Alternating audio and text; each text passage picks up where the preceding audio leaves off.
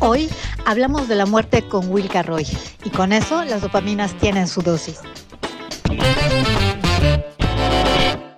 Buenos días, buenos días Sandra, buenos días Wilka. Eh, qué gusto, qué emoción. O sea, la verdad que estoy así como pensando en, todo lo que le vamos a preguntar a Wilka y al mismo tiempo siento que Wilka eh, tiene esa facilidad para comunicarse y para hablar. Entonces, eh, confío mucho en eso. Sandra, ¿cómo estás? Buenos días también. Hola, muy buenos días. Muy buenos días. Eres muy de playa, como siempre. Sí, pues acá está el solecito rico. Y pues muy buenos días, eh, Wilka, bienvenida. Qué placer poder hablar contigo acerca de, este tema que nos atañe a todos y que inevitablemente eh, pues vamos a, vivir la muerte, ¿no? Entonces, Miley, no sé, ¿quieres presentar? ¿Quieres dar la introducción? Yo, la verdad, me gustaría que Wilka se presente, porque cuando hablo con alguien de Wilka y que, y Wilka, eh, soy incapaz de decir que, ¿qué haces? incapaz. Ah, creo que acompaña. Entonces, te lo dejo a ti, Wilka, que, tú te presentes y que nos digas más de, de qué haces. Bien, bueno, antes que todo, qué gusto verlas, qué gusto estar aquí con ustedes, qué bonito trabajo están haciendo. Em, y qué emoción. Entonces, em, bueno, ¿qué, ¿qué, qué, hago? ¿Qué soy? ¿Quién soy? Pues yo soy psicóloga transpersonal, em, soy dula de muerte, que es acompañante procesos de morir, pero también soy consejera de duelo, así que también acompaño procesos de duelo. Y pues muchas cosas alrededor de estos temas desde, la, desde la, el acercamiento transpersonal. Entonces también soy fundadora y presidenta de la Fundación Elizabeth Kubler-Ross México Centro y de la Red Latinoamericana de Acompañamiento de la Muerte y el Duelo. Entonces, em, yo creo que en general soy, digamos que, eh, activista de estos temas, ¿no? Em, yo creo espacios y plataformas para tener conversaciones, para tener em, como oportunidad de, educarnos más al respecto de estos temas, de hacer sensibilización. Em, y de estar conectada con todas las personas que estamos haciendo este trabajo y para eso está la red latinoamericana que cofundamos con las primeras cuatro dulas de Latinoamérica, em, para ver qué es lo que está pasando, cuáles son los retos que cada país está enfrentando, cuáles son los avances en cuanto a cómo podemos tener un mejor morir, eh, más dignidad, más humanidad en todos estos procesos em, y apoyarnos entre todos, ¿no? Y a la vez como que crear puentes para apoyarnos, eh, ya que hoy día los latinoamericanos estamos en todas partes del mundo.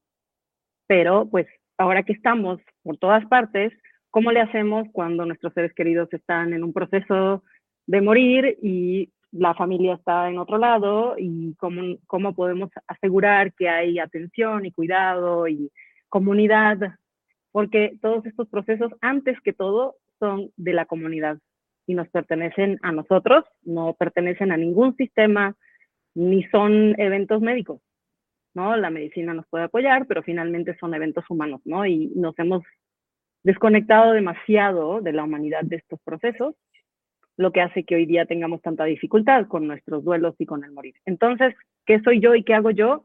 Todo lo que pueda de alguna forma eh, tocar estos temas, abrir estos espacios y em, asegurar una evolución en esta cultura porque ahorita estamos bastante mal. Ajá. Ok, ¿Y, qué, cómo, por qué o qué? ¿Por qué llegaste? porque, ¿cómo, fue que, ¿Cómo fue que llegaste a, primero a la psicología transpersonal, ¿no? ¿Cómo fue que dijiste, oye, me quiero dedicar a, lo transpersonal en la cuestión psíquica y después por qué abordar la muerte, por qué te llevó por ahí. Sí, sí, bueno, yo lo que digo es que yo soy psicóloga por quien soy y no soy quien soy por ser psicóloga, ¿sí? Entonces, de alguna forma, eh, o sea, descubrir la psicología transpersonal para mí fue como por fin, gente que, que habla mi lenguaje, que vive mi realidad y es un ámbito en el cual eh, me encuentro, ¿no? Y de esa forma puedo estar para los demás.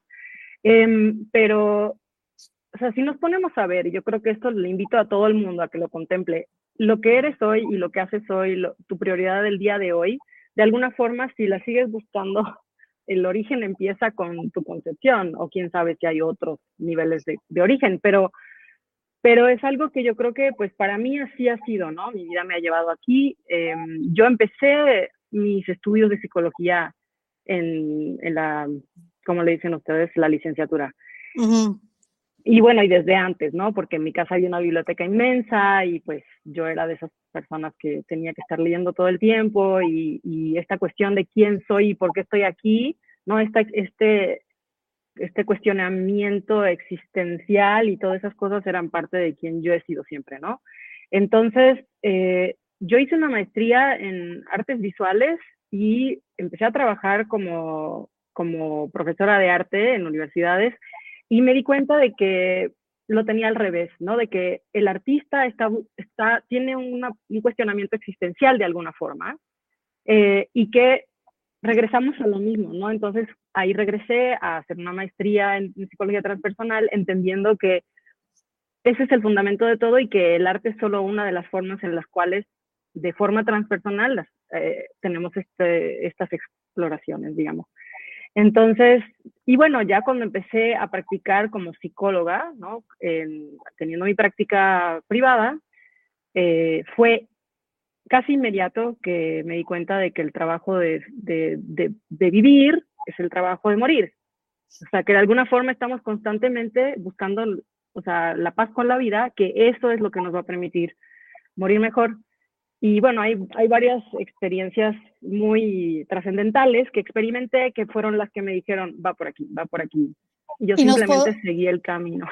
Sí, y nos podrías compartir una de esas experiencias trascendentales, eh, la que consideres como que fue ese gran foco rojo, que fue la que determinó que te dedicaras a la cuestión de, llevar bien eh, la muerte, de, el acompañamiento incluso, ¿no? De, este proceso. ¿Qué, ¿Qué detonó? Sí, sí, creo que Creo que lo que, lo que les voy a contar es lo siguiente. en, en, el, o sea, en el consultorio eh, empecé a observar ciertas tendencias, ¿no? Em, y voy a hablar de como varios casos diferentes, ¿no? Que ninguno tiene nada que ver con el otro, pero, y no voy a hablar específicamente del caso, sino de ciertas cosas que observé. En mi trabajo, inevitablemente, los sueños aparecen mucho en la consulta. Eh, o sincronicidades así muy marcadas, ¿no? Entonces, yo empecé a darme cuenta cómo, ya sean a través de ese tipo de sincronía o a través de los sueños, que la trayectoria del trabajo que se estaba haciendo en el consultorio, el trabajo terapéutico, estaba siendo guiado, siendo guiado por algo más allá de mí y de la persona conscientemente, ¿ok? Eso es una cosa. Em, pero luego pasa lo siguiente, y me pasó tres veces, en diferentes tiempos, con diferentes personas, en diferentes circunstancias, las únicas personas con quienes he trabajado que han llegado a un punto en el cual han dicho, ¿sabes qué? Yo me siento completa, me siento completo, siento que ya logré mi trabajo terapéutico. O sea, generalmente la gente nunca siente una sensación de que el, el trabajo está completo. Ajá. Em, en estos casos, uno era un señor de 80 años que estaba a punto de cumplir 81, eh, otra era una joven de 52 y la otra una señora de 63 más o menos, ¿no? En diferentes casos, diferentes tiempos, los sueños siempre fueron parte del proceso, ¿no? De, cómo guiaban las cosas y como que además los sueños como ilustraban que algo estaba cambiando, ¿no? Y como que tenían una, una cualidad muy particular estos sueños, como de sí, estamos limpiando, limpiando, todo bien bonito. Y bueno, la cosa es de que en, todos estos casos llegó el momento en el cual la persona dijo, ¿sabes qué? me siento completa, completo, este, estoy listo para la próxima etapa de mi vida. Eh, hicimos una, una, sesión de cierre, como se hace, eh, se supone que se haga cuando terminas tu, tu, relación terapéutica. Hubo como recapitulación, hubo mucho agradecimiento, todo lo demás bien bonito, el, el, todo el adiós y todo lo demás. Y en estos tres casos, por razones completamente, ya sabes a dónde vamos, por razones completamente que no tienen nada que ver estaban muertos en cinco días de, de la despedida. Una la mataron, el otro se cayó, fue al hospital y se murió en su sueño, durmiendo. La otra le dio una embolia. Era me puso la piel chinita. Ajá. Son situaciones en las cuales, o sea, aquí la gente siempre dice, pero ¿de qué se murió? ¿Sabes por qué? porque tenemos esta idea de, pensar que hay algo que causa la muerte y lo único que causa la muerte es que estamos vivos. En el momento en que se concibe vida, se concibe muerte. Las dos cosas van juntas. En el momento en que algo ya está vivo, puede morir en cualquier momento. Esa es la única causa de muerte. Entonces, cuando decimos, ah, no, pues sí, estaba enfermo, ah, no, pues sí, es que era grande y ya se iba a morir igual porque, pues, por, por el tiempo, lo que tú quieras, eso como que lo entendemos, ¿no? Pero la muerte está con nosotros todo el tiempo y hay algo en nosotros que sabe que vamos a morir. Ese fue eso fue lo que yo sentí. Y que hay algo que se ocupa de que estemos preparados para cuando ese momento llegue. Y no es porque tenemos una enfermedad que nos va a llevar inevitablemente a un final. Esa, es otra cosa. Claro, tú sientes que de alguna manera estamos como contenidos para e, en ese proceso, ¿no? Y que tenemos una cierta certeza que estás diciendo tú en el que decimos, bueno, es que esto ya, ya está, ya estuvo, ya se acabó. Y además, algo, tú entonces piensas que algo es lo que nos acompaña a este proceso, que estamos contenidos dentro de este eh, transitar. Mira, yo no pienso nada, yo no pienso nada ni creo nada. O sea, yo ya he aprendido que no hay que pensar ni creer nada y que mientras menos yo crea, más puedo ver las cosas tal cual son. Entonces, yo nada más te digo tal cual fueron las cosas, sin ninguna interpretación. Yo no te puedo decir ni qué fue ni nada. Yo lo que te puedo decir es, los sueños nos dieron ciertas guías, hicimos un cierto trabajo, la persona se sintió completa y, terminada y como con una revelación o una claridad acerca de su vida se resolvieron cosas, se le dio cierre a cosas, ¿no? Se perdonaron cosas, lo que sea. Hubo un trabajo de fin de vida y se fueron. Y cuando lo sentí la primera vez, fue así de. Y ya después dije, no, pero si estaba súper preparado. ¿Tú también lo sentiste? O sea, cuando ellos te dijeron, yo ya, ¿sabes qué? Ya. ¿Tú también de alguna forma te, o sea, no te sorprendió que, que te dijeran eso? ¿Tú también estabas en esa sintonía? La primera vez que supe de la primera persona que murió así, eh, sí me sorprendió y quedé en shock y fue como esa sensación que tenemos, que también está condicionada de que hay que responder como si fuera lo peor que ha sucedido. Inmediatamente me caché y dije, no, pero es que esta persona estaba súper tranquila y súper como todo un cierre broche de oro, ¿no? Y dije, entonces está bien, fue como, para mí cambió el paradigma total, ¿no?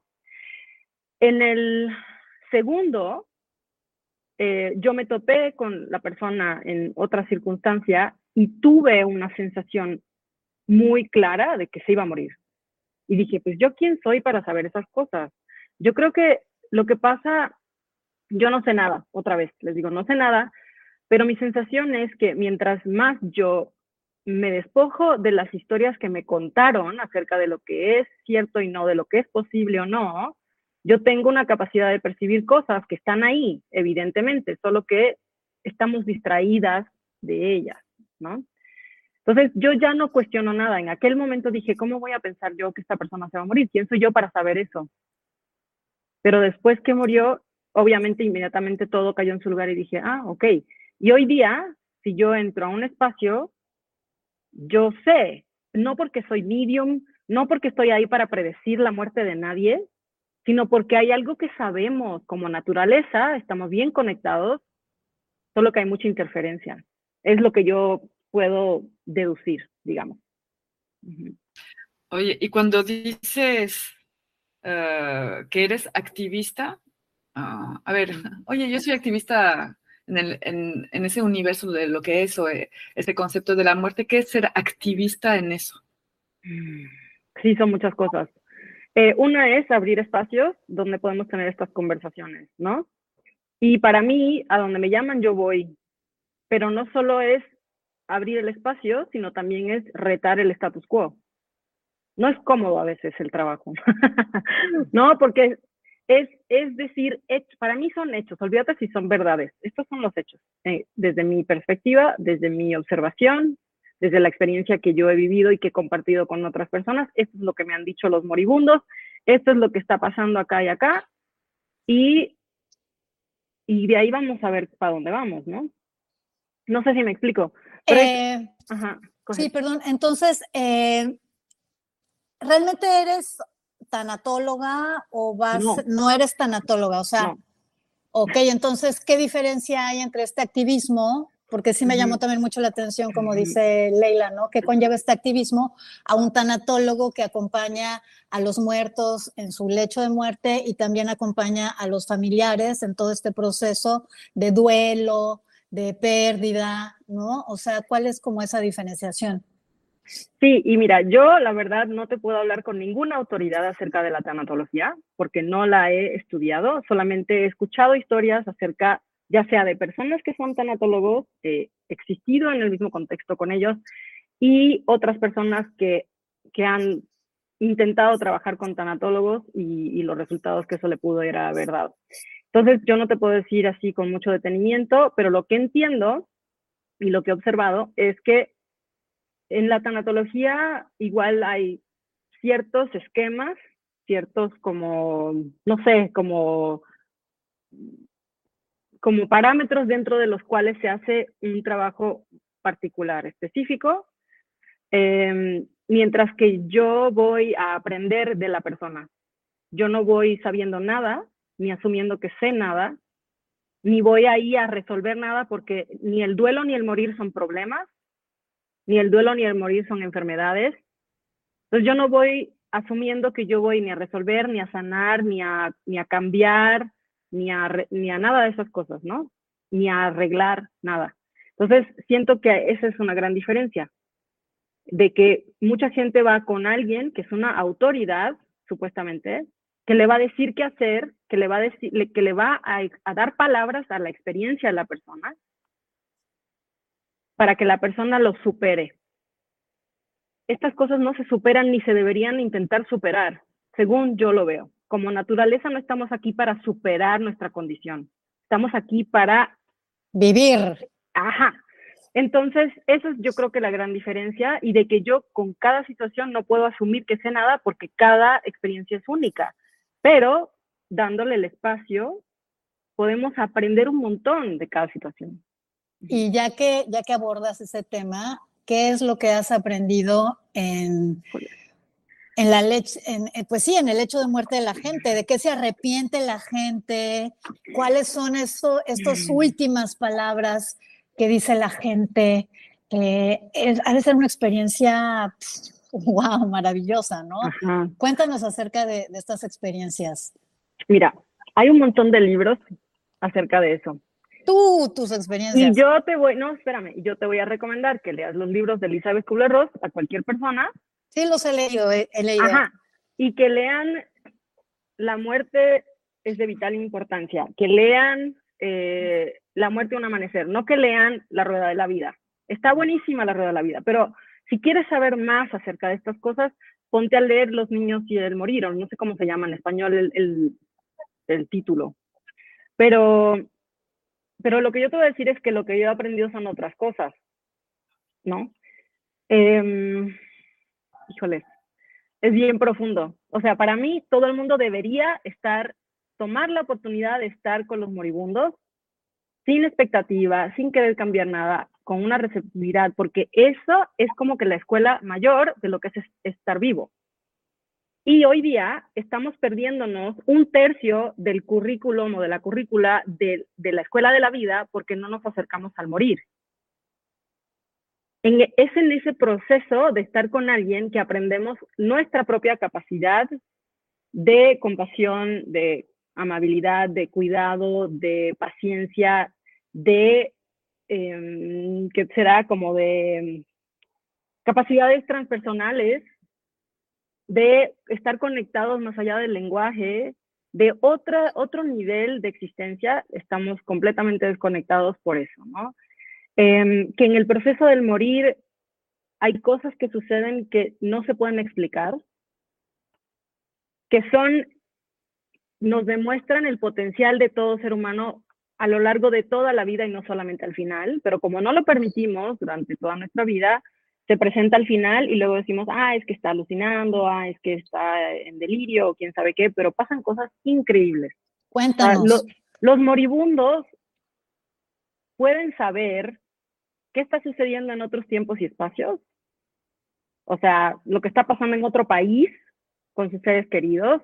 Pueden saber a qué hora se van a morir, qué día se van a morir. Pueden, o sea, tienen una capacidad de estar conectados con todo. Lo que a mí me quiere decir que todos tenemos esa capacidad, solo que no la ejercemos. Porque los niños la tienen y los moribundos la tienen. ¿Por qué crees que la tienen? ¿Por qué, ¿Por qué crees que tienen esa capacidad? Bueno, yo, ajá, yo no te puedo decir porque yo no tengo, no he investigado ni quiero investigar ni comprobar nada, pero lo que yo sí observo es que cuando entras en el proceso de morir, como cuando entras en el proceso de dormir, entras en un espacio entre mundos, ¿no? La conciencia se va a otro lado. Cuando el cuerpo no tiene nada malo con él, la conciencia regresa al cuerpo cuando ya el cuerpo no es habitable, la conciencia cada vez menos regresa al cuerpo. Entonces hay como un, un entremedio, donde yo creo que estar no tan identificado, porque puedes estar muy encuerpado y muy arraigado, pero si no estás identificado con esta forma, tienes capacidad de conectarte con otras cosas. No sé cómo explicarlo, pero yo observo cómo la persona la conciencia de la persona despierta en el cuerpo y luego como que se va. Y luego vuelve y se va. Y cada vez vuelve menos y se va más. Y ese es parte de lo que es el proceso de morir, desde donde yo lo he observado, ¿no? Y he estado haciendo este trabajo como ocho años.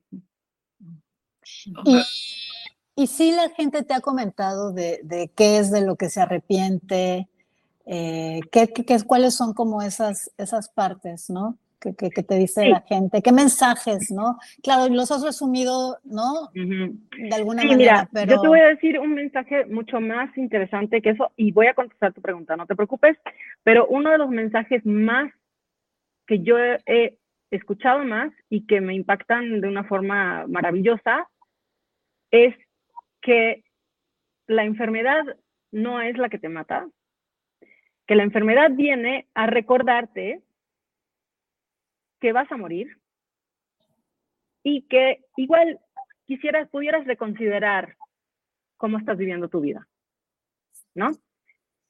Y que también me han, me han dicho que las intervenciones médicas son generalmente lo que causa la muerte. no porque sea la causa, sino porque en una intervención, por ejemplo, alguien tiene un cáncer del estómago, le quitan el estómago para que siga viviendo, pero ¿cuánto tiempo puede sobrevivir un organismo sin estómago? Entonces la gente no muere de cáncer, muere porque no tiene estómago.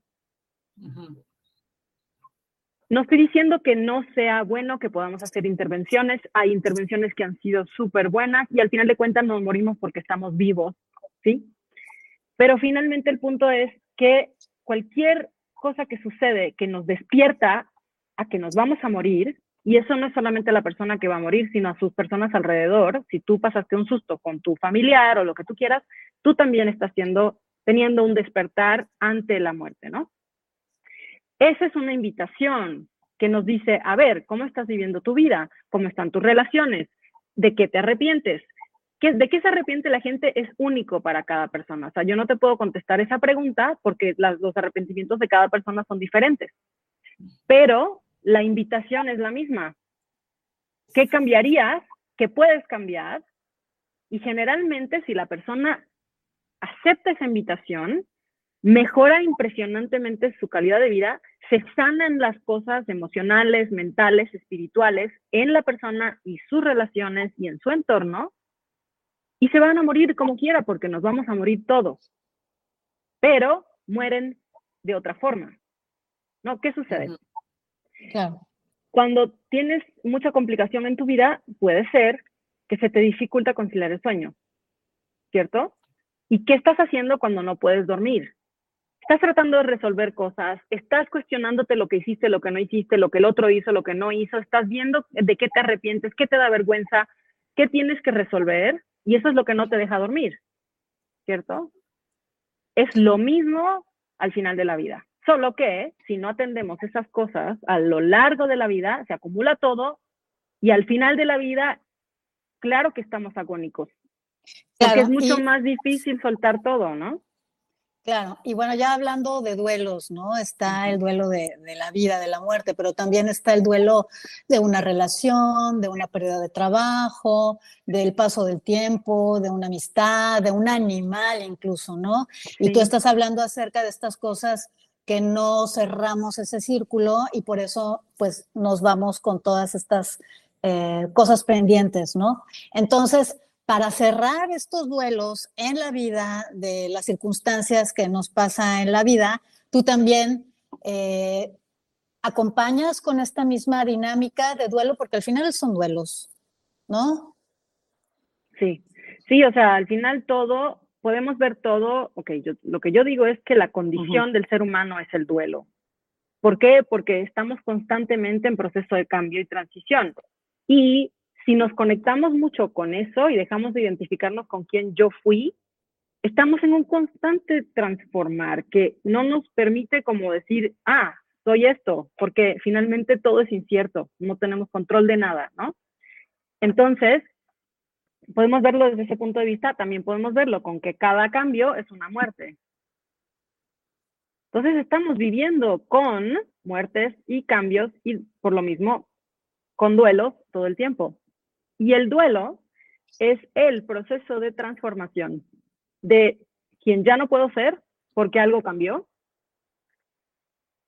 a quién voy a ser pero que todavía no sé quién es porque no ha tomado forma.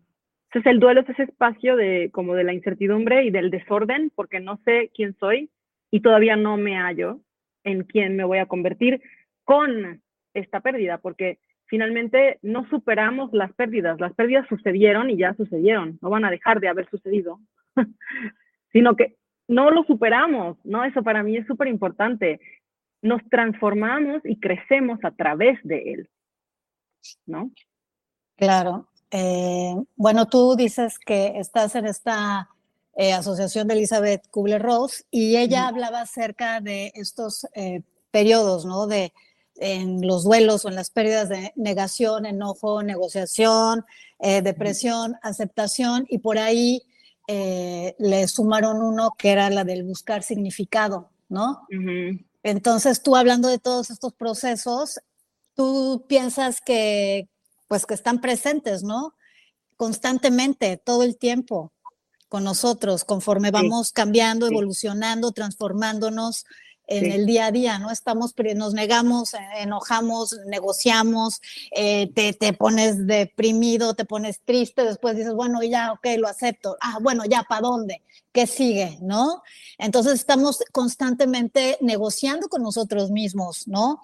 De alguna manera todos estos cambios que nos va mostrando, mostrando la vida. Y qué maravilla poder hacerlo acompañado de alguien que, como tú, por ejemplo, que estudiaste psicología transpersonal, ahora transpersonal, eso me llama la atención porque no es lo mismo que la psicología conductual, la psicología gestal, la psicología tal Cuéntanos un poquito transpersonal este término, ¿qué abarca? Sí, pues fíjate que el, como que el modelo transpersonal eh, evoluciona después de la psicología humanista.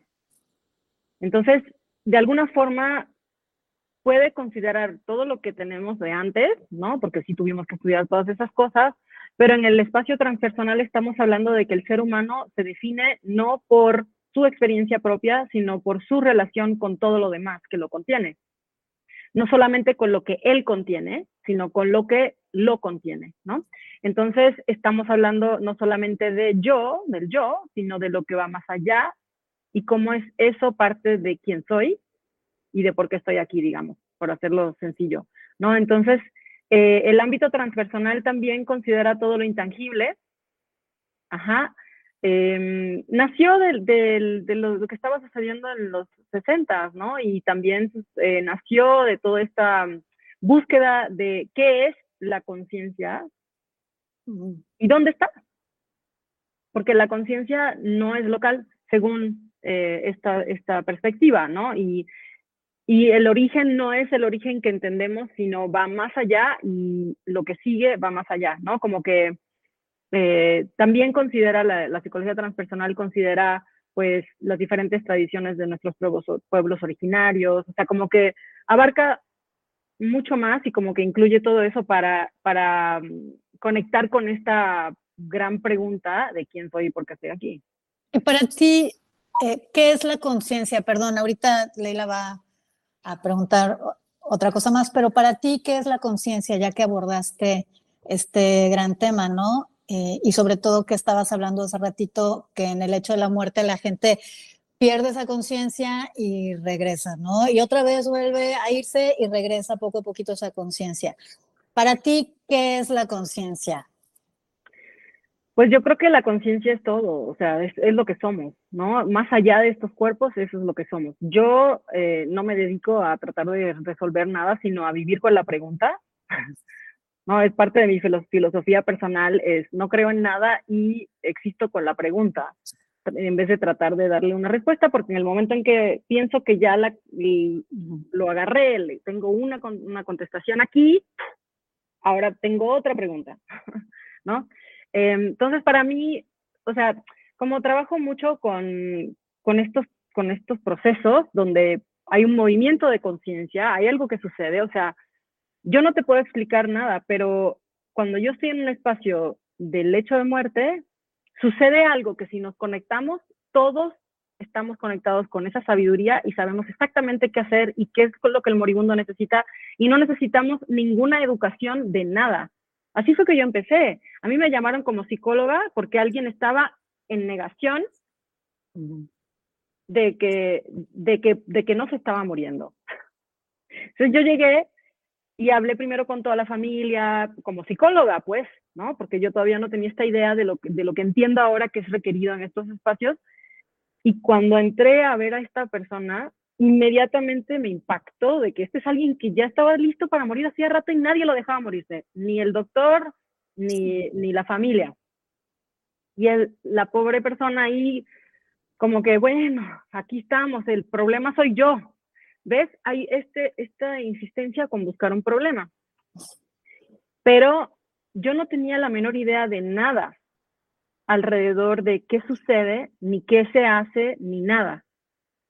Pero yo simplemente me rendí a la experiencia en ese momento presente y yo supe cosas que no, no hubiera podido saber nunca. O sea, te conectas con algo más allá del individuo impresionante. Para mí eso es lo que somos. ¿No? Y ese tipo de experiencia, yo no he estado en un parto, así que no te puedo decir, pero me puedo, puedo asumir que es posible en un parto y es definitivamente real en el proceso del morir. Lo veo todo el tiempo. Cuando no sabíamos lo que estábamos haciendo, yo trabajaba con el jardinero, con la cocinera, con la señora de la tiendita, y ahí nos poníamos todas y yo solamente decía, hay que vaciarse de todo y estar presente con lo que está pasando y yo observaba cómo la gente gravita a hacer, a posicionarse de cierta manera y a hacer ciertas cosas que nadie puede explicar por qué lo están haciendo. Pero lo vi tantas veces que dije, no, pues esto, esto. Si esa es la contestación a qué es la conciencia, no sé, pero hay algo ahí que, no, que nos hace, que nos conecta o que nos une o que somos o algo así. Y con lo que conectamos cuando vamos a dormir y vamos a soñar, y que conectamos cuando estamos en estados alterados de conciencia, y que con lo que conectamos cuando estamos en procesos de parir y de morir. justamente era mi pregunta siguiente. bueno, Nada más me hace pensar que yo estuve en un parto el día de mi cumpleaños de una amiga, la ayudé a parir, me puse con ella en el agua y, y me hubieras dicho eso el día anterior, oye, mañana me hubiera espantado, me hubiera, ¿no? O sea, como, ¿qué hago? ¿Qué? ¿Qué? Sí, sí, sí, sí pasa esto y que, ¿no? Y en el momento sí, sí fui yo bastante bien, nació bastante bien, pero sí fue, fue muy fluido, finalmente fue muy, ah, ah, bueno, así es, ¿no? Ok, pues yo justamente quería abordar este punto contigo, uh, que se desarrolle o no, y me puedes decir, no, no sé o no, pero cuando dices eso de que, ok, cuando estás, por ejemplo, cerca de un moribundo, ¿no? Y, y en algún momento sientes que la conciencia está, no está, está, no está, eh, de alguna forma durmiendo es lo que pasa, ¿no? O sea, de alguna forma durmiendo la conciencia se sale, lo que tú le quieras poner como nombre, conciencia u, otra cosa, ¿no? Uh, entonces, eh, se podría decir que cuando duermes es una pequeña muerte lo que estás viviendo. Yo diría que sí. Yo lo que observo también en, el proceso del morir, eh, que es mucho como en el proceso de dormir, eh, o sea, mientras el cuerpo todavía puede sostener vida, pues la conciencia puede regresar sin ningún problema. Eh, pero ya cuando, o sea, a veces yo he estado con personas que empiezan como este practicar morir, ¿no? O sea, ya cuando ya están grandes, no tienen ninguna enfermedad que los esté llevando a la muerte, pero inevitablemente todos vamos para allá, empiezan a pasar cositas que le permiten tener una sensación de lo que es su experiencia de dejar el cuerpo, de dejar su vida, pero, la, pero el cuerpo todavía puede sostener vida y pues regresan, y se quedan un ratito más y resuelven un par de cositas y no sé qué, y luego eventualmente pues en una de esas ya se van. Nada de esto es consciente, pero yo lo observo y lo he observado tantas veces que para mí es un hecho, ¿no? Para mí, pero no porque creo en ello ni porque nada, sino porque así lo he visto. Entonces, eh, ¿qué te puedo decir? es que son muchas cosas, ¿no? Pero, pero para mí que sí, cuando morimos, digo, cuando morimos, cuando nos vamos a dormir, estamos haciendo un reset, ¿no? El cuerpo está haciendo un reset. Muchas cosas se están limpiando, se están organizando los sistemas físicos del cuerpo. Para aquellos que entienden cuestiones energéticas, hay cosas que también están sucediendo ahí. La conciencia se va, o lo que sea, yo siento que igual regresa al todo, digamos, y que regresando del todo es que si nos acordamos de ese regresar al cuerpo, esos son los sueños. Que de la experiencia del todo a lo que podemos nosotros interpretar a través de asociaciones de la experiencia humana, que es muy limitada, pues igual por eso los sueños también son como unas cosas así como medio rompecabezas que no, que, que son como fantásticos, ¿no? Eh, y de la manera que yo lo veo es que cuando regresamos, lo que recordamos es lo que estamos trabajando o con lo que nos estamos identificando o lo que queda por ahí estancado en algún lado y es como que el, es la agenda del día, ¿no? Cuando despiertas, estás volviendo a nacer, ya no eres la persona que eras ayer, tienes la oportunidad de trabajar con lo que te traen los sueños para decir, ok, esto es lo que tengo que hacer hoy, es para trabajar mi, mi conciencia y ya no soy la persona de ayer. Pero si yo ya no soy la persona de ayer, pudiera ser demasiado incierto para la gente, muy incómodo, que no soy la persona que fui ayer, la persona que fui hace 10 años, la persona que, vivió su niñez, etc. Entonces, trabajamos en esta contradicción de querer sanar, transformar, crecer, a la vez de que queremos agarrarnos con todo a lo que nos identifica. Entonces, de eso se trata vivir y morir. ¿No? Si lo tomamos de un día y una noche, es un microcosmos del macrocosmos de la vida. No sé si me explico. Sí. Quisiera adentrarme en, este tema que me apasiona, ah, la verdad. Ah, me, surge contar algo personal ah, que no suelo contar porque, pues, no sé, es algo muy personal, pero eh, en la adolescencia Eh, de hecho, Sandra me ayudó mucho, no sé si, Sandra, si te acuerdas, hace unos años yo tenía un mm. tema con la muerte, tenía una, un miedo tremendo, una obsesión tremenda, ¿no? Mm. Y, y, ajá, y de niña, hace 10 años, eh, y de niña, cuando supe que todos íbamos a morir, fue un shock para mí. Mm. Y a partir de ahí se volvió una obsesión. Desarrollé TOX, ya sabes, TOX para eh, que no se muera mi mamá, que no se muera mi papá, que no me muera, que no se mueran los que amo. sí, pasa, pasa. Sí, pasa, pasa. Mm. entonces, en ese momento, ah, tengo una visita corta. En ese momento, me empecé a obsesionar teniendo TOX y se me fue la hueva del mundo. A partir de ese momento yo pensaba, ¿puedo morir en cualquier momento? Entonces voy a disfrutar de la vida, ¿no? Y se volvió obsesivo hasta llegar a la, adolescencia. Y en la adolescencia, con, pensando en esto mucho, mucho, mucho, mucho, lo que hacía es que me acostaba en la cama y me imaginaba muerte, muerta. Entonces me ponía así, me dejaba de mover completamente y chao. Y ah, cuando tengo, o sea, justo cuando estoy hablando, me vienen a interrumpir, eso es ser mamá. Ah, y entonces cuando me ponía así, me acostaba y me dejaba de mover, ¿no? Y así como, pero con la pregunta, ¿pero qué es la muerte? A ver, ¿qué se siente la muerte? ¿Se siente la muerte? Entonces me ponía en un estado, ¿cómo se diría? ¿Catatónico? ¿Catatónico? No. Eso, ajá, de inmovilización total y empezaba a cortar. Si no existo, ya no existe lo que me rodea. Si no existe lo que me rodea, ya no existe mi historia, ya no existe la historia del mundo, ya no. Y ajá, y me ponía así, y me ponía seguramente, hoy lo puedo decir, pero en ese momento, en estados modificados de conciencia. Literal.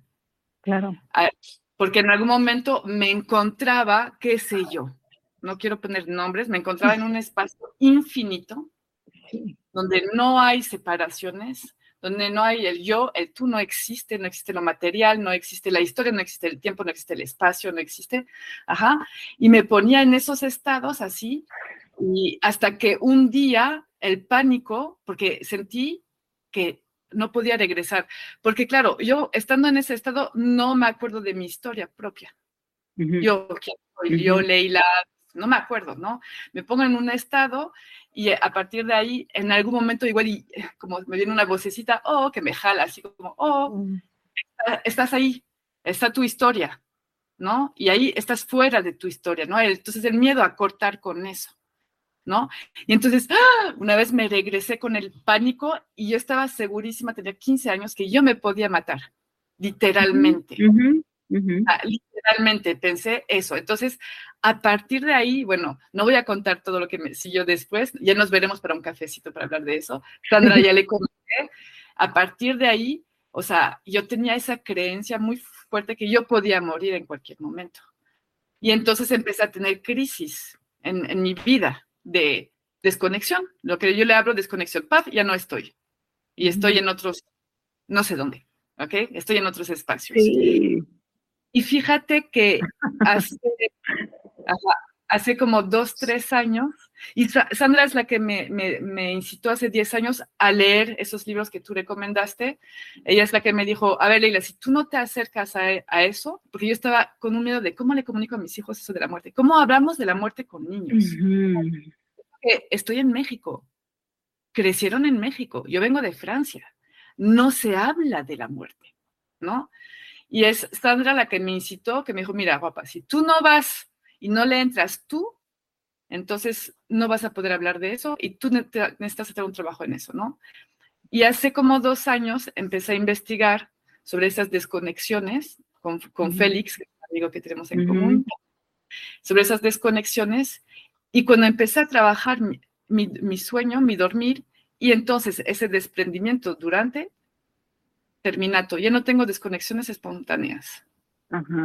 Pero ya estuve en esos espacios. Entonces, para mí esos espacios siempre es como la pregunta, ¿no? Cuando tú dijiste eso, la conciencia se va, ajá, ¿a dónde va? Si el dónde existe, ¿no? y, puede ser multidimensional, Esas son palabras que le ponemos porque así aprendimos esas palabras y esas definiciones, sabe lo que es, ¿no? Nos permite conceptualizar, pero esos desprendimientos, yo es gracias a trabajarlo durante la noche que logré manejarlo en el día, ¿no?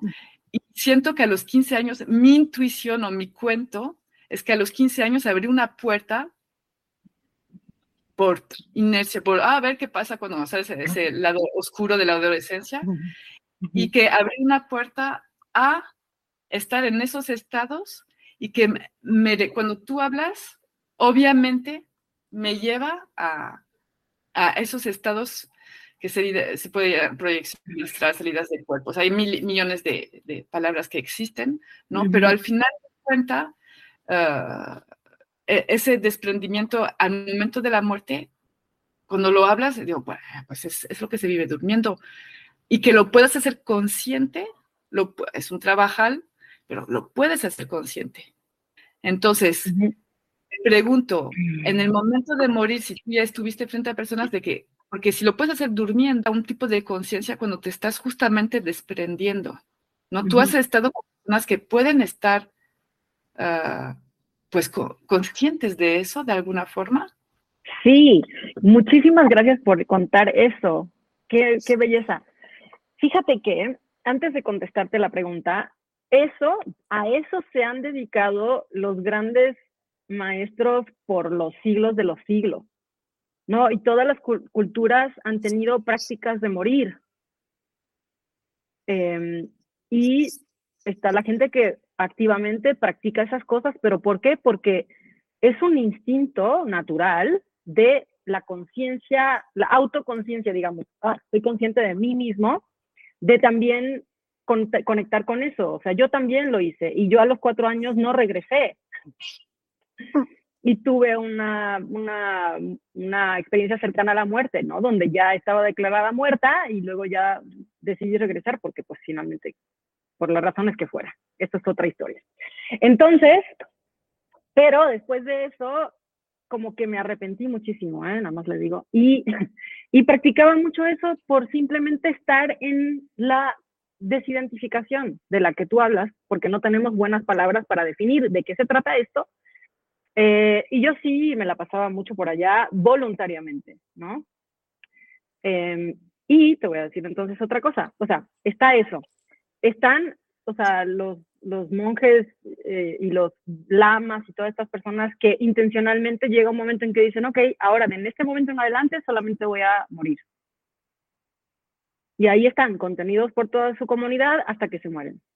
Pero les voy a contar algo mucho más maravilloso, porque la gente dirá, ah, pues si son historias, igual está escrito en algún lado, pero no lo conocemos. Bueno,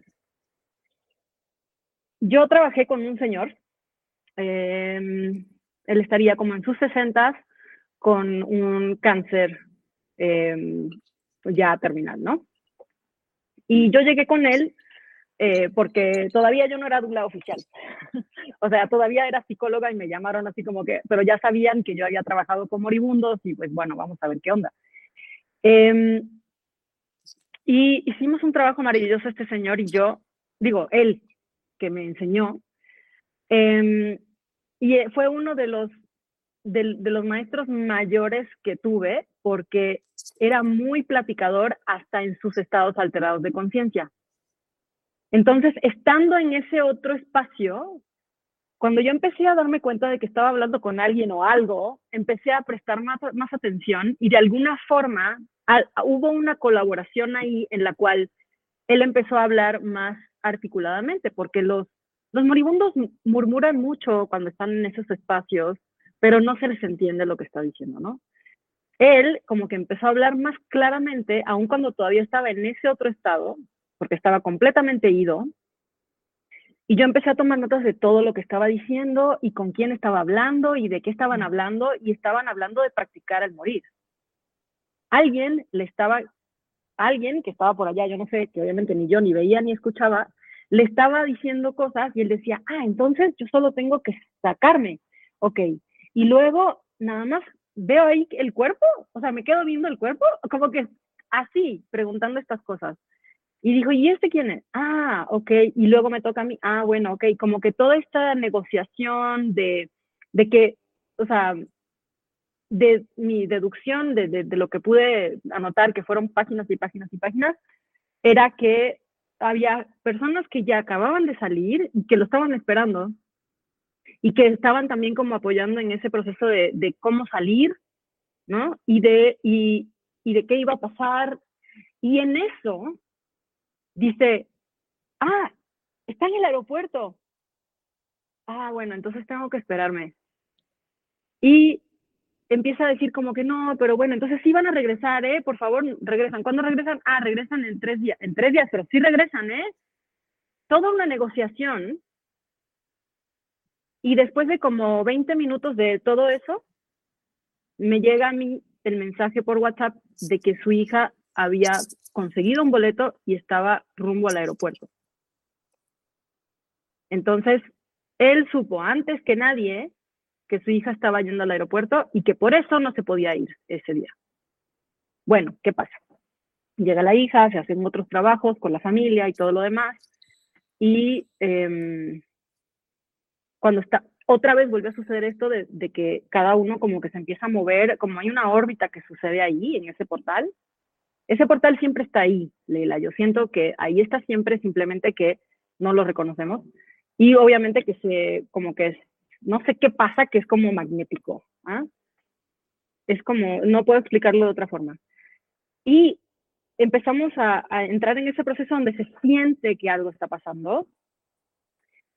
Y esto es lo que sucedió. El señor estaba ido y regresó a conciencia cuando llegó su hija. Pero cuando llegó, ya su cuerpo estaba realmente mucho más decaído, habían pasado, pues qué sé yo, mmm, como 36 horas, desde el momento en que él supo que ella venía y ella llegó. Entonces, cuando regresó, estaba como súper incómodo y todo esto. Y, y, bueno, la cosa es de que a mí, me, yo no sé de dónde sale, le digo, no tienes que estar con este dolor, te puedes mover del dolor, como que salirte del dolor. Y me, se voltea a verme y hace, ok, y yo le dije, nosotros vamos a estar aquí contigo, vamos a respirar contigo, si tú quieres estar aquí con el dolor está perfecto, pero si te quieres ir, está perfecto. Y yo no lo estaba pensando como eso que te dicen, ay, dale permiso para irse, ni nada de esas cosas, fue así como que algo que me salió. Me, se voltea a verme y me dice, ok, voltea a ver a su hija, le dice una cosa, ella y yo empezamos a respirar con él, respiramos con él tres veces y se fue. Fue así. Y se me paran los pelos todavía cada vez que cuento el cuento, porque eso es posible. No necesitas nada más que conciencia, intención y, y, te puedes ir. Sí. De, de, hecho, de hecho, para salir del cuerpo necesitas conciencia e intención. O sea, son las movilidad y un cuerpo que no, un cuerpo muerto, entre comillas. ¿no? Uh -huh. Son las tres bases. Bueno, hay una cuarta, pero. Wow. Wow. Uh -huh. Sí, sí, por ahí también hay algunos monjes, no recuerdo qué monjes son los que eh, dicen, bueno, ya llegó mi hora de morir y se van a la montaña, Exacto. tienen su respiración, su proceso súper claro, súper uh -huh. con conciencia, ¿no? Y, y se van.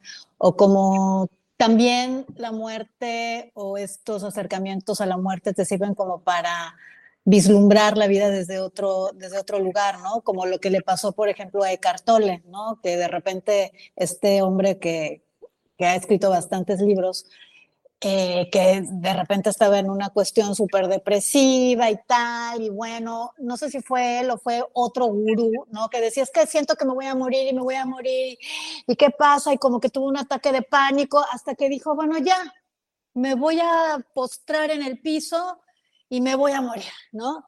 Entonces que uh -huh. se puso así ya entregado a la experiencia de, de morir y empezó a tener esa conciencia de mi respiración y no sé qué, y cuando traspasó esa experiencia de, de ese sentimiento de muerte, despertó con una conciencia acrecentada y dijo, wow, esto es la vida y vio la vida desde otra perspectiva, ese cuadro que nunca lo había visto, eh, ese árbol que nunca lo había visto como estaba, ¿no? Como que de alguna manera eh, acrecentó, ¿no? Su experiencia con la vida y, le dio claridad, ¿no? De, del estar aquí, la entrega. Yo creo que la entrega tanto a la vida como la entrega a la muerte te da una experiencia, pues que te puede cambiar la visión, ¿no? Y de hecho, tú, Wilka, recomendarías justamente que siendo vivo, joven, en plena forma, ¿no? Eh, acercarnos a la muerte podría ser, en conciencia, podría ser una forma de justamente expandir un poquito más la conciencia. Pues yo diría que sí, o sea, yo no es que estoy diciendo que estoy recomendando nada, pero, em, o sea, yo tuve ese instinto desde una muy temprana edad. Tu cuento, nos, o sea, tu historia nos cuenta también lo mismo. Tenemos esa necesidad como conciencia en estos cuerpos desde, desde una temprana edad de, de, manejar las dos cosas. Yo siento que es parte natural, ¿no?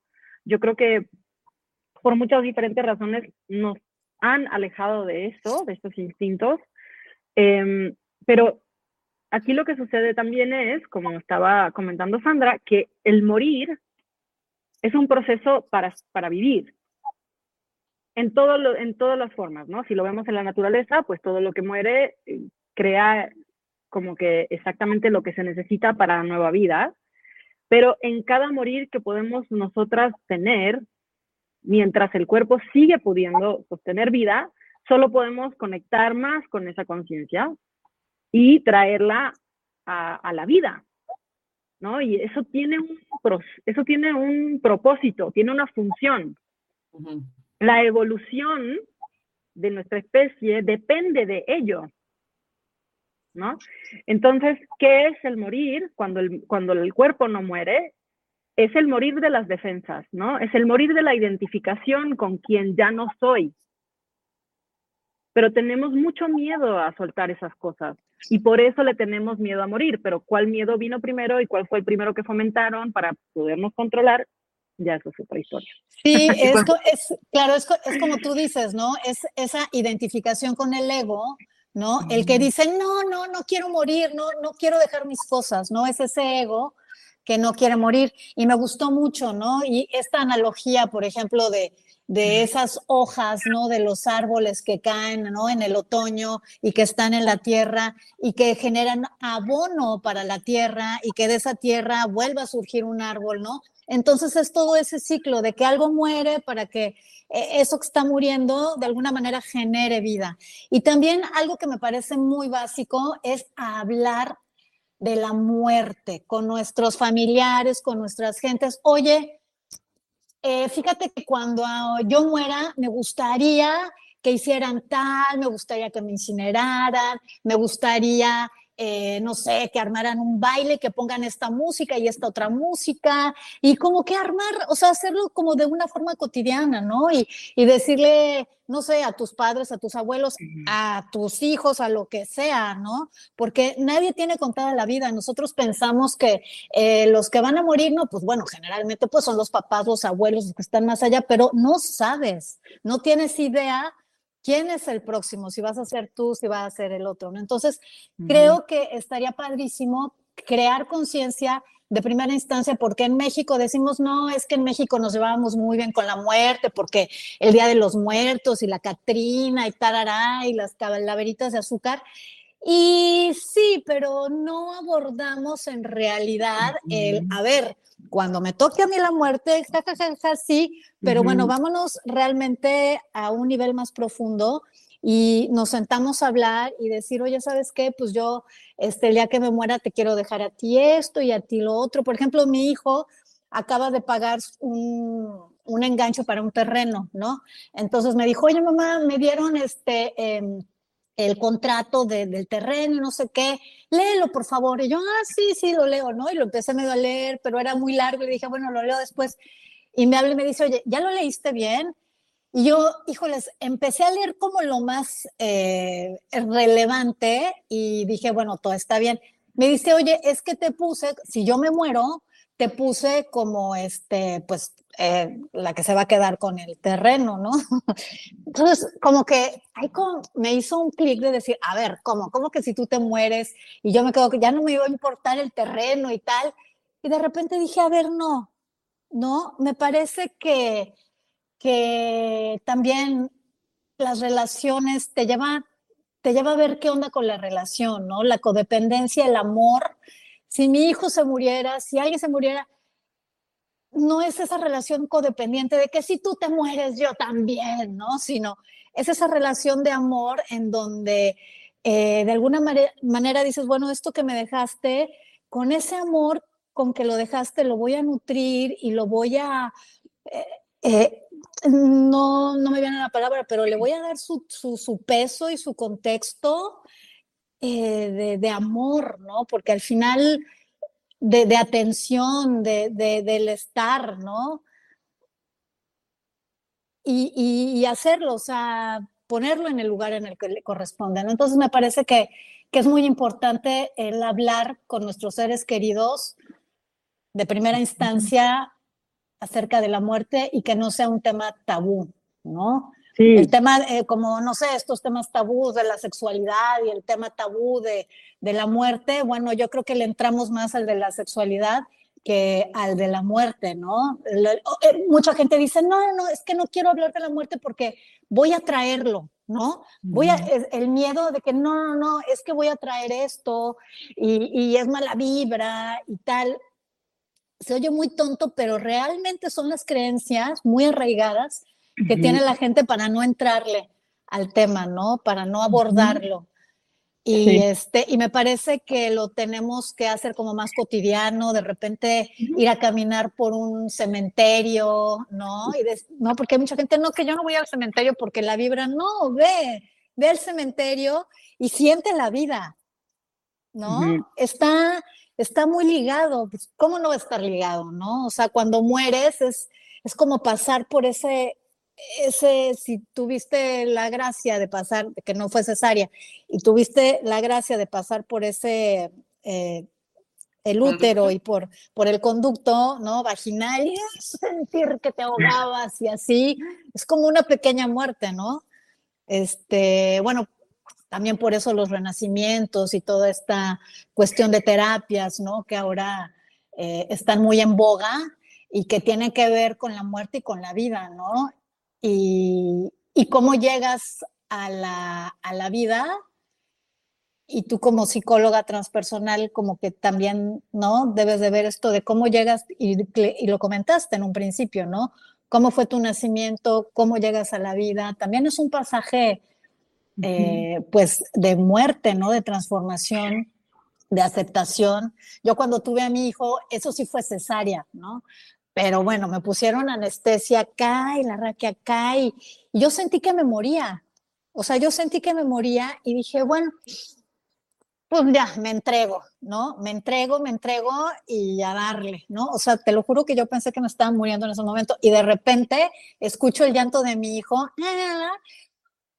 y, y ahí también fue otro atisbo de conciencia, ¿no? Que se me iluminó todo el, el espacio y entré como a otro nivel de conciencia en donde también escuchaba todo, veía el reloj que no estaba ahí, estaba escuchando cosas que no estaban allá. Y entras como en otro espacio, ¿no? Entonces hay que integrar más eh, a la muerte. Eh, y de hecho está integrada, nada más que no nos damos cuenta, ¿no? Cuando terminamos ciclos eh, con gente, con, las mismas células de nuestra piel se mueren y cambian, ¿no? Sí, pues mira, de todo eso que estás hablando, eso es lo que es el activismo, ¿no? Eh, el, decir, ¿sabes qué? En esta casa sí se van a hablar de estos temas. Eso es romper un esquema del, del, status quo y de como este confort y de, y de no ser desagradable y todo eso. Ya en eso tan sencillo como eso, estás rompiendo y por lo mismo es, es parte de, de contribuir al movimiento, digamos, ¿no? Eso que dices de, pues, ve al cementerio, habla con tu hijo, puede ser que sea tu hijo el que muere primero. ¿Por qué no podemos decir eso? o sea, eso es un hecho. Pero, pero ¿de dónde salió esta historia de que esto no se puede decir y no se puede hablar? O sea, yo hablo de esto todos los días por los últimos ocho años y aquí sigo, ¿no? ¿No? Y, y, bueno, pero hay muchas cosas que estás diciendo ahí que me parecen súper interesantes. Una cosa que por primera vez la vi, la sentí, no sé. No sé si la voy a poder eh, como explicar, pero imagínense que esto es como la esfera de conciencia en forma. Ajá, esta. Todo lo demás es ese todo del que estamos hablando, la conciencia que no sabemos qué es, ni dónde está, ni nada. Ese vacío donde no existe nada y nada, nada. Es eso lo que entra. Porque yo decía, ok, el, el, nacer y el morir son paralelos. Hay un pulso en el nacer, hay un pulso en el morir, ¿sí? Pero el nacer requiere dos vehículos. Uno, el, cuerpo mismo, y dos, el cuerpo de la madre. Al salir, solo se sale de ese, de ese caparachón que es el cuerpo físico, ¿no? del, del, que contiene esa conciencia. Entonces siempre me confundía un poco porque era como que no, pero es que sales de la madre. Pero hay algo que entra a la forma y es eso lo que sale. Sí, o sea, no sé, como que así lo sentí, ¿no? Como que entras así a todo el video, la cuestión de forma y luego regresas a eso. Eh, esa es una cosa que cuando lo estabas contando como que me conecté. Porque creo que el, el, canal es como un segundo entrar, no sé, no sé eso todavía es un misterio para mí. Pero la otra cosa que, que, me llamó la atención en lo que estabas contando es algo que les quiero, que, que me se despertó en mí, que les quiero contar rápido, que cómo es que hacemos un cambio, ¿no? Porque cuando decimos, sí, en México tenemos una relación con la muerte, tal, yo creo que tenemos una relación con nuestros ancestros. ¿no? Con los que ya se fueron de alguna forma, se, sostiene eso desde un punto de vista más saludable. Pero toda la relación con el morir está, está muy afectada por la colonización y todas las historias de todos los sincretismos que, que, vivimos. Em, porque, por ejemplo, una de las cosas que la gente hace cuando alguien está por morir o, o termina de morir, o sea, muere, lo primero que hacen es buscar a quién le van a echar la culpa y si no es hacia afuera, es hacia adentro. ¿De dónde viene todo eso? Pues ya sabrán. Pero eso no es nuestro ni es natural. No es normal ni natural que cualquier organismo vivo busque culpar nada, porque todo es parte de ciclos de vida, muerte, vida en la naturaleza. Es una. La otra, se tortura un montón la gente con esto. ¿Cómo es que una persona tan buena muere de esa forma o se va a morir, cualquiera de las dos. Esas historias, ¿de dónde vienen? Primero, ¿qué es ser una persona buena? ¿Qué sería ser una persona mala? ¿Qué es una buena muerte? ¿Qué es una mala muerte? Todo eso es subjetivo. Todo eso nos lo pintaron bien bonito con óleo. Pero no es, no tiene nada que ver con la experiencia. No, no existe tal cosa como una mala muerte, no existe. Cada muerte tal cual es, es digna, es honorable, es de ser venerada, tal como sea.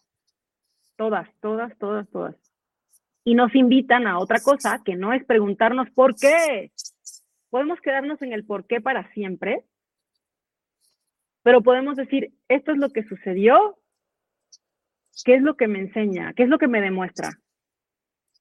Y podemos entrar como en otros, otras otras perspectivas, pero quiero decir, estoy hablando más de la relación que tenemos con la muerte, ¿no? De pensar que es una maldición, que es un castigo, de que cómo es posible que a una persona buena le va a pasar algo.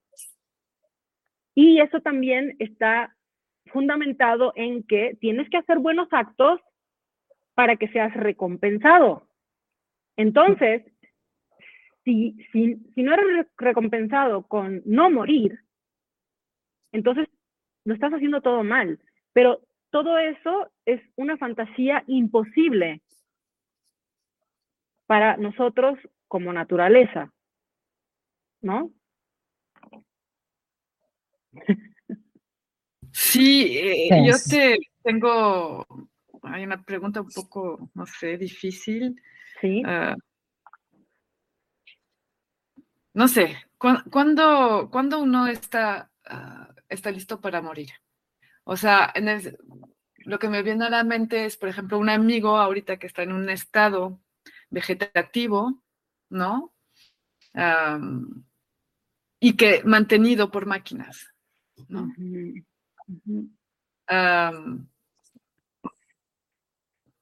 ¿Qué, responsabilidad para el que está, eh, los que están alrededor, cuando la persona no está en conciencia, en, esta conciencia por lo menos, ¿no? ¿Qué responsabilidad es como, o sea, cuándo decides tú es el momento o no de morir? ¿Y cómo, cuánto lo puedes decidir para los demás? Porque vivimos en una sociedad en la que finalmente eh, pues hay unas leyes, ¿no? Que eligen tu vida, que eligen tu familia, que eligen pareja, que eligen absolutamente todo, ¿no? Y ahí eh, eh, es como, no sé, yo tengo mi perita también ahorita que está en sus últimos días, supongo. yo pensaba que iba a ser hace cinco días, pero todavía sigue. Entonces es como, ¿la dormimos? ¿No la dormimos? O sea, ¿sabes? Eso se me hace como, no sé, no sé, va, te lo lanzo así, no sé si hay una pregunta detrás de esto. Sí, sí, sí, o sea, eso para mí simplemente me demuestra hasta dónde hemos llegado y cuánto nos hemos alejado de nuestra naturaleza. El hecho de que haya alguien que se sostiene en estado vegetativo en vida, pero sin conciencia, eso no es natural. Yo no estoy juzgándolo como bueno o malo, pero eso no es natural. Entonces, nosotros como en este, en este énfasis de progreso y de industrialización y de simplificarnos las cosas y de superar a la naturaleza, nos encontramos en esta situación que hemos construido. Es lo que es lo con lo que estamos lidiando en este momento. No, o sea, ya estamos más allá de, de, de, de la naturaleza, entonces estamos en, una, en un cuestionamiento ético, pero dentro de un problema ético que hemos generado nosotros mismos, ¿no? Eso que dices, nos rigen todo. Por eso no estamos conectados con nuestra muerte, ni con nuestra naturaleza, ni con nuestra capacidad de, de reconocer nuestra conexión más allá del lenguaje y de la distancia y del tiempo. Entonces, ahora, ¿qué podemos hacer? ¿No? Yo no, o sea, estamos lidiando con muchas consecuencias, es lo que, lo que te digo. O sea, hubiera habido algún momento en el cual no había esta pregunta de ¿qué hago? ¿Yo lo ayudo a morir o, o lo dejo que se muera solo? O, ¿No?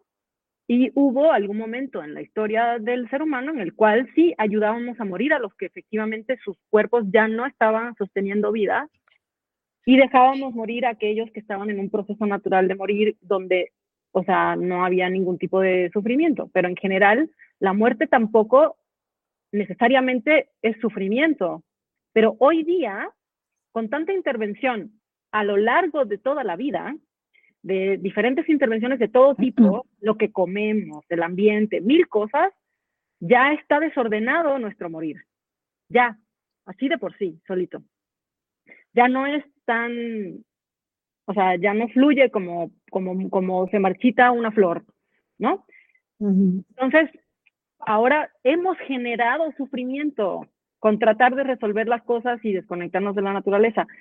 Entonces, no te estoy contestando específicamente porque creo que hoy día está muy complicado, ¿no? Y por eso estamos en este movimiento, por eso estamos teniendo estas conversaciones. Sí, este, es muy, es muy interesante el punto que, que está preguntando Leila. Eh, yo me atrevería a decir que entonces es por eso que es muy importante eh, siempre hablar de la muerte, ¿no? Por ejemplo, mi mamá me dice, ay, no, ¿eh? a mí no me vayas a conectar en ninguna máquina, te lo digo desde ahorita, tampoco sé, mi mamá tiene súper claro qué es lo que quiere y qué es lo que no quiere, ¿no? Y ella ya habló conmigo y yo creo que así tendríamos que ser o sea, hacer un tema cotidiano, como de que, ¿qué vamos a hacer tu próximo cumpleaños, no? De que, ah, pues a mí no me lleves de viaje a fulano, ¿no? Porque no quiero. Pues a mí, cuando, si me ves en una etapa terminal, yo no quiero que ni me conecte, ni me quiero morir en un hospital, y quiero que me lleves acá. Entonces, dejar como las cosas muy claras, eso también le da, yo me parece, que una cierta tranquilidad a quien se queda eh, a cargo, ¿no? de ti. Entonces, eh, le estás dando una gran, gran herramienta para que él con todo el amor pueda accionar, ¿no? A lo que tú le pediste, con esa certeza y con ese amor y sin ninguna duda. Es por eso que es importante hablar de la muerte y de sus consecuencias, ¿no? Sí, pero si le falta oxígeno, de repente, ¿qué haces? es, eso, ah, ah, le pones, no le pones. Pero le faltó el oxígeno. Ya, falta oxígeno. sí, puedo decir algo, mira, es que como estamos tan desconectados y tan no familiarizados con el proceso de morir, asumimos que son cosas que son terribles, pero que están diseñadas en cada célula de nuestro cuerpo de cómo apagarse de la forma más como fluida. O sea, naturalmente los diferentes sistemas del cuerpo van a apagarse. Eso es lo que es morirse. Es una marchitación, es una deshidratación y es un apagarse. Entonces, cuando, cuando el moribundo dice, ya no quiero comer nada, que empiezan a decir, ay, qué egoísta, hazlo por tus seres queridos. Eso es lo peor que puedes hacer. No puedes darle más de comer, no puedes darle un intravenoso en ese momento, estás yendo en contra de la naturaleza. El cuerpo tiene que resecarse. Igualmente va a haber un momento en el cual pues ya no va a haber circulación, ya no va a haber respiración, punto es parte de lo que sucede. No está, no está naciendo, está muriendo. Necesita no respirar, ¿entiendes? Entonces yo creo que tenemos estos conceptos, ¿no? De que, no, hay que parar esto. No, esto es lo que se supone que pase, es una cosa. La otra, aquí está el activismo otra vez. Es súper importante que hablemos de estas cosas, que se sepa cuáles son los deseos de la persona para que no haya ninguna esquina por la cual meterse la culpa. Porque siempre uno va a decir, ah, es que si hubiera hecho esto y si hubiera hecho lo otro. No, ese destino ya está. Va a estar de una forma o de otra. No hay nada que nadie pueda hacer, te vas a morir. Entonces, si yo tengo todo muy claro y todos mis seres queridos saben todo lo que yo quiero, mis seres queridos no tienen que cargar con la culpa de nada, porque eso fue lo que yo quise. Y si lo que yo quise me llevó a esto, eso es lo que a mí me tocaba y se acabó. Pero hoy día en México la voluntad anticipada, que es un documento legal donde tú puedes determinar exactamente todo lo que tú quieres para que sea respetado y reconocido, no está reconocido como documento legal más que en 11 estados. Ahí está el activismo también. Si tú empiezas a hablar con tus seres queridos y les empiezas a decir lo importante que es esto, y luego nos damos cuenta de que en mi estado sí es legal, pero en el estado de mi ser querido no lo es, ¿qué hacemos? Tenemos que hacer algo. Eh, por, por, allá yo iba, ¿no? Aparte de legislar todo esto, también porque te quería preguntar, ¿no? Acerca de la eutanasia, acerca, incluso vámonos más allá del suicidio, ¿no? Y eh, bueno, hay en algunos lugares en el mundo en donde está permitido la eutanasia y es, digo, o sea, te puedes ir a morir, no sé si es en Suiza, Suecia, no sé, y este, ¿y dónde quiere que le mandemos las cenizas? Se lo mandamos y no hay ninguna bronca y todo muy bonito y en paz, ¿no? Cuéntanos, ¿tú qué opinas acerca de la eutanasia y del suicidio? Sí, me encanta. Bueno, para empezar, no sé si recuerdan que les dije que todo tipo de muerte es igualmente válida, igualmente digna, igualmente honorable y debe ser venerada. Cualquier tipo de muerte.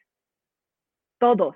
Y cada tipo de muerte, cada forma en la cual pudiéramos morir, es una de las formas. ¿Sí? Hace poco eh, estoy, estoy acompañando a alguien que su ser querido murió en una explosión. Nadie, cuando te dices, imagínate cómo quieres que sea tu muerte, nadie piensa que va a ser una explosión.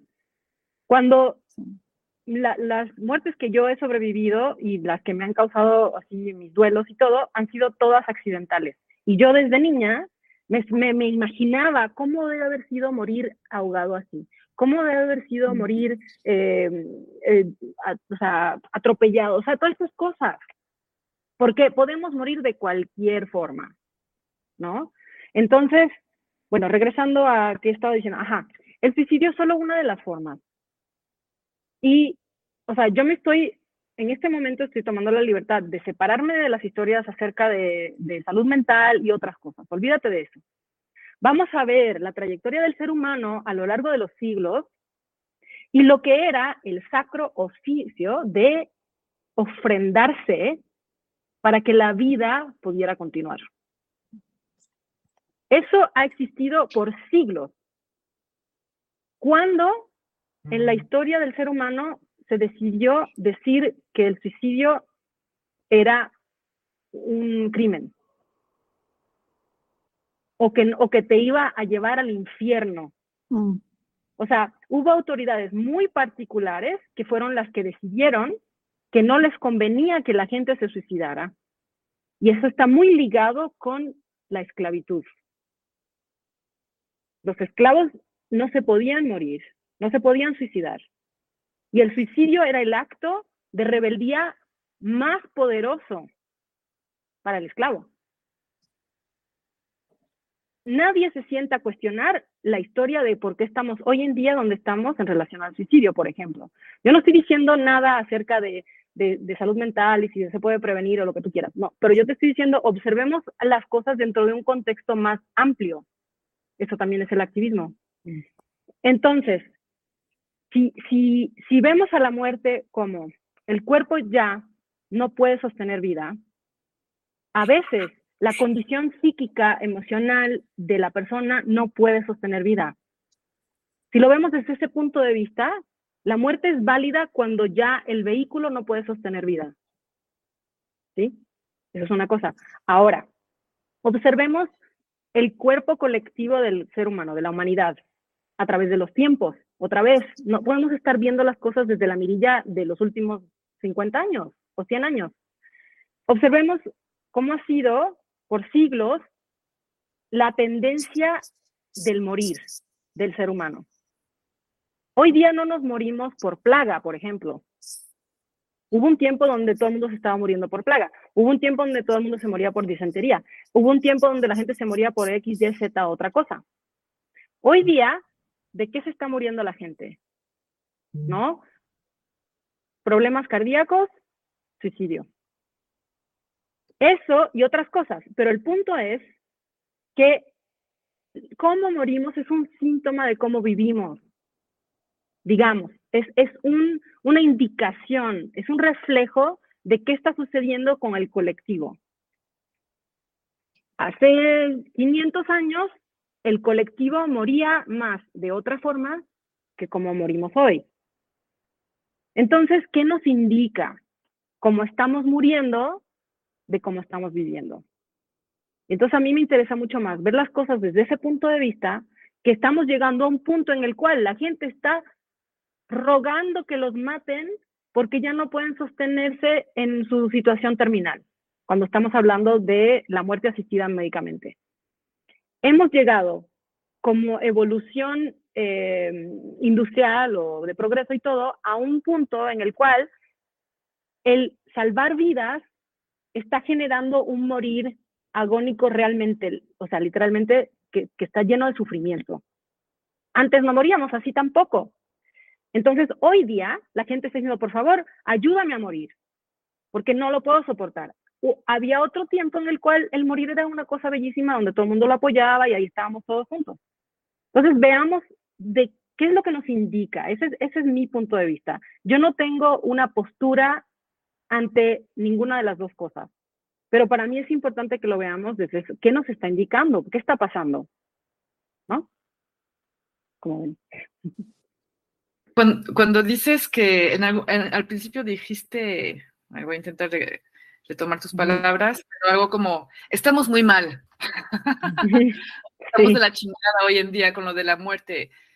¿A qué te refieres a esto? O sea, ¿por qué hoy en día para ti estamos mal y por qué entonces es necesario el activismo? ¿Por qué entonces es necesario hablar de esto? Sí, o sea, ¿por qué estamos en negación de la muerte? ¿Por qué tenemos terror ante la muerte? O sea, hoy en día existe tal cosa.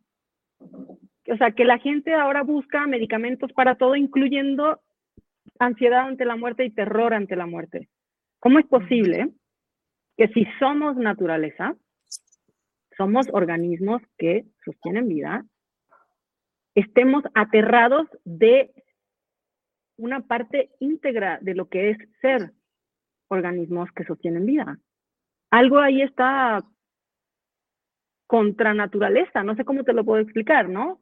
Entonces digo, pues está perfecto, si queremos seguir viviendo asumiendo que, que es algo al que hay que tenerle miedo y que tenemos que sufrir y que lo queremos evadir y que queremos, o sea, fine, pero para mí, o sea, yo como ser vivo y como naturaleza, observo como la necesidad de la evolución, o sea, yo o sea, más que un ser humano soy eso, ¿no? Soy, soy un organismo que evoluciona y, y la conciencia evoluciona junto con eso. Y ese es, ese es mi sentir, digamos, pues. Oye, eh, igual nada que ver o, o, es, no sé, provocativa un poco, pero si el morir es algo natural, uh, ¿y por qué? ¿Por qué ponerle cosas y máquinas y medicina y la tatita, ta, ta, ta? ¿Y qué tal con el nacimiento? Pues igual. Es que mira.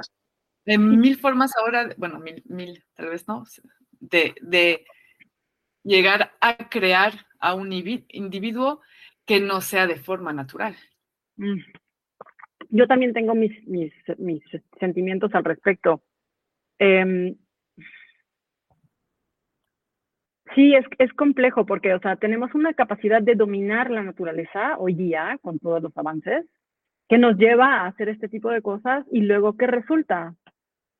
O sea, estamos identificados con conceptos de lo que somos y por qué estamos aquí, que también tienen que ver con la ilusión de la separación, la ilusión del control y la ilusión de propiedad. O sea, como naturaleza no, no, no somos dueños de nada. Como conciencia no somos dueños de nada. Según yo lo veo, eso es un hecho. Pero tenemos toda esta fantasía de que yo soy esto porque tengo esto. Yo no puedo ser mujer si no soy madre y para ser madre necesito un hijo. Eso, con todo amor y respeto a todas las mamás chidas del mundo, también es problemático. Porque también eso nos causa toda esta negación de cuando muere un niño y todo este apego de lo que se pierde cuando se pierde la oportunidad de ser madre es, que son como repercusiones de repercusiones de repercusiones de demasiadas cosas. ¿Por qué hoy en día hay tantas formas no naturales de generar eso? Si no es porque se está tratando de cumplir una necesidad fabricada. Pero eso sería una aberración decirlo, de la misma forma que decir, tu hijo se puede morir primero que tú, el decir, no necesitas tener nada para ser y existir.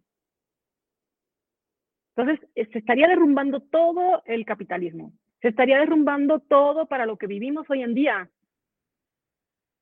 si habláramos así, ¿no? Y si dijéramos, sí, es cierto, pues si no, no, tengo que esto, aquello y lo otro para, para existir. Wilka, ¿has acompañado niños justamente en ese proceso, niños o familia de niños? Y, y no, yo no logro imaginar, no lo he vivido, bueno, ya di terapia, ¿no? A, niños que yo no sabía que poco tiempo después se iban a morir. Y fíjate que sí tuve esa sensación de que la mirada ya se notaba, ¿no?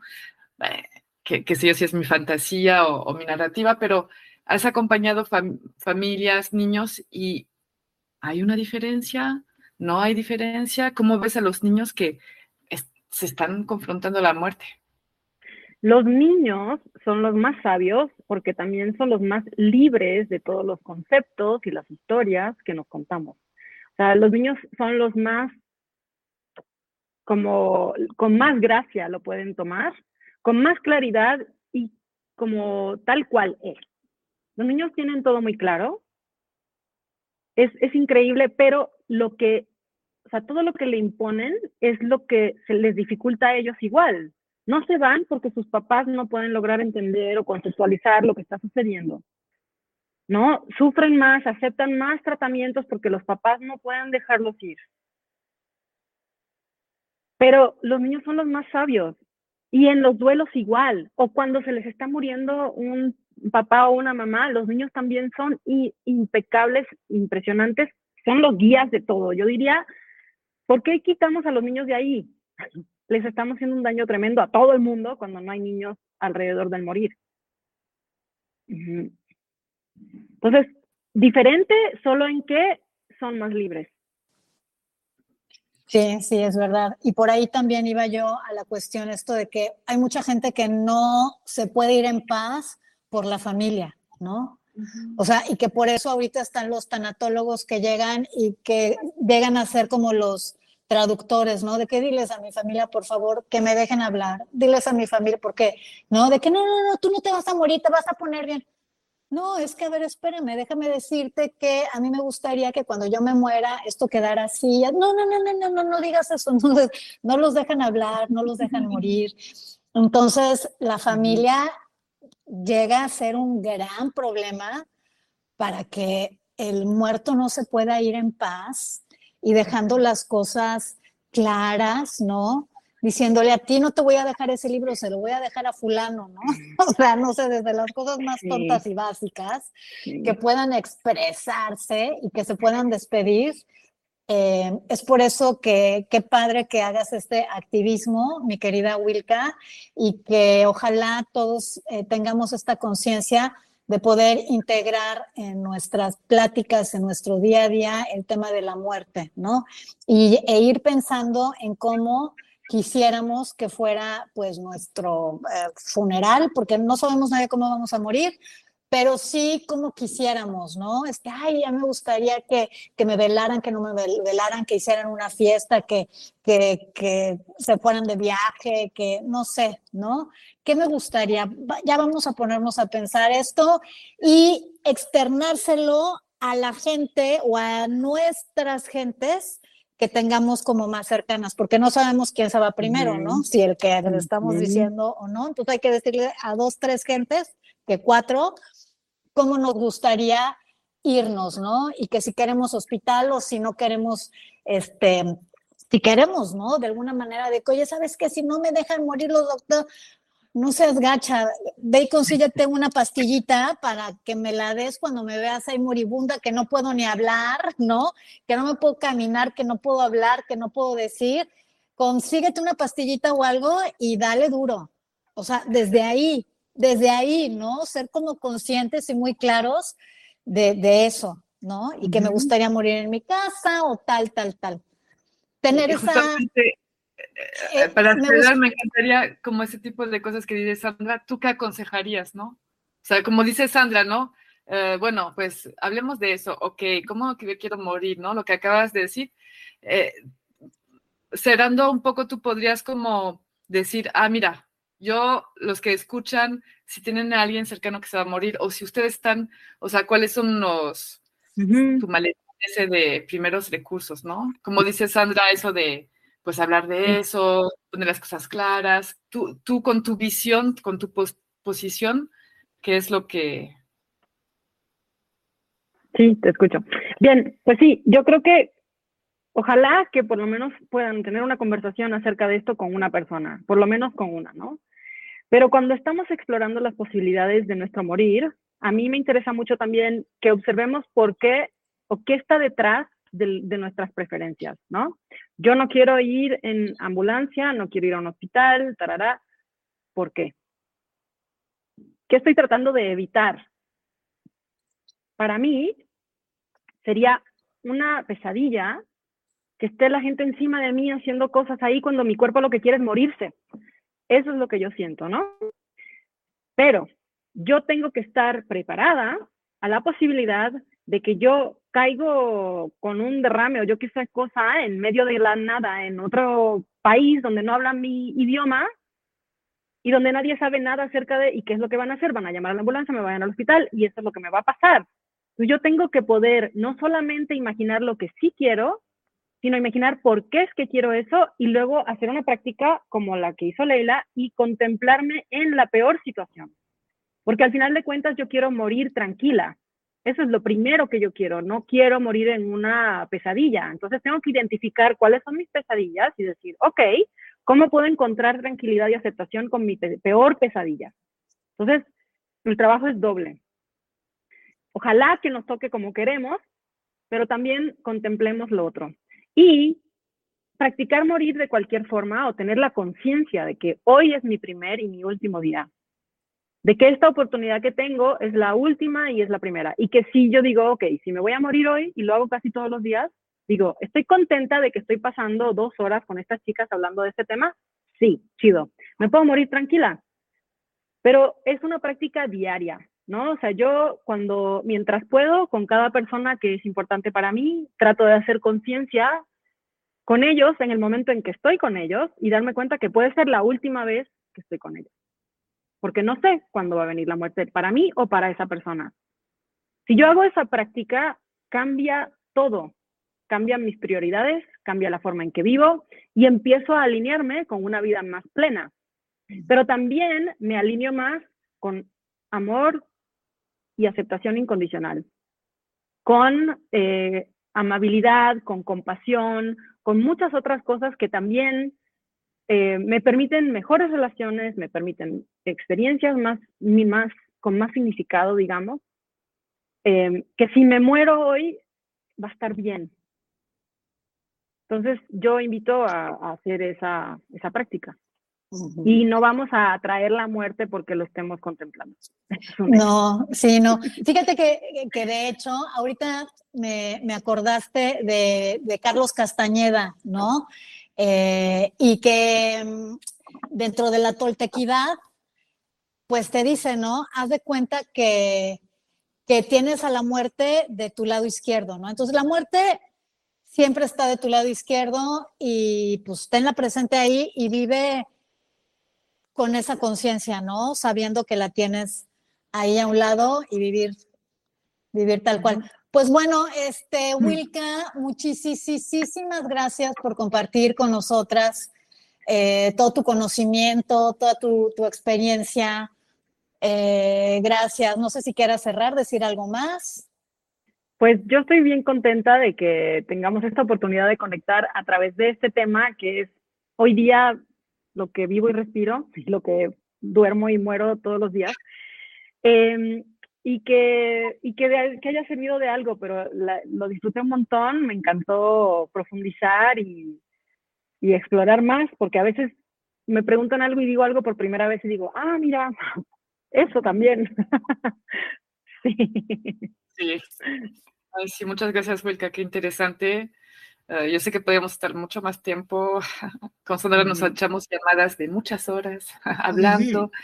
Entonces, eh, por eso creamos este podcast y para poder hablar de temas así con otras personas. Entonces, muchas gracias. Gracias, mi Sandra, otra vez mm. por, estar.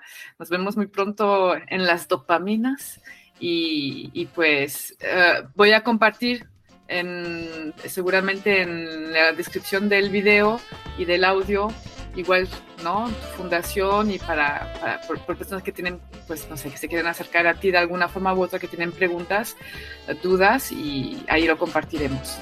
Súper. ¿Ah? Sí. Gracias. Vale. Gracias, un beso a las dos. Chao.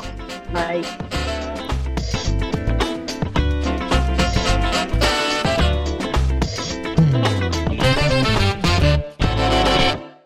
Nos puedes seguir en la cuenta Instagram Las Dopaminas.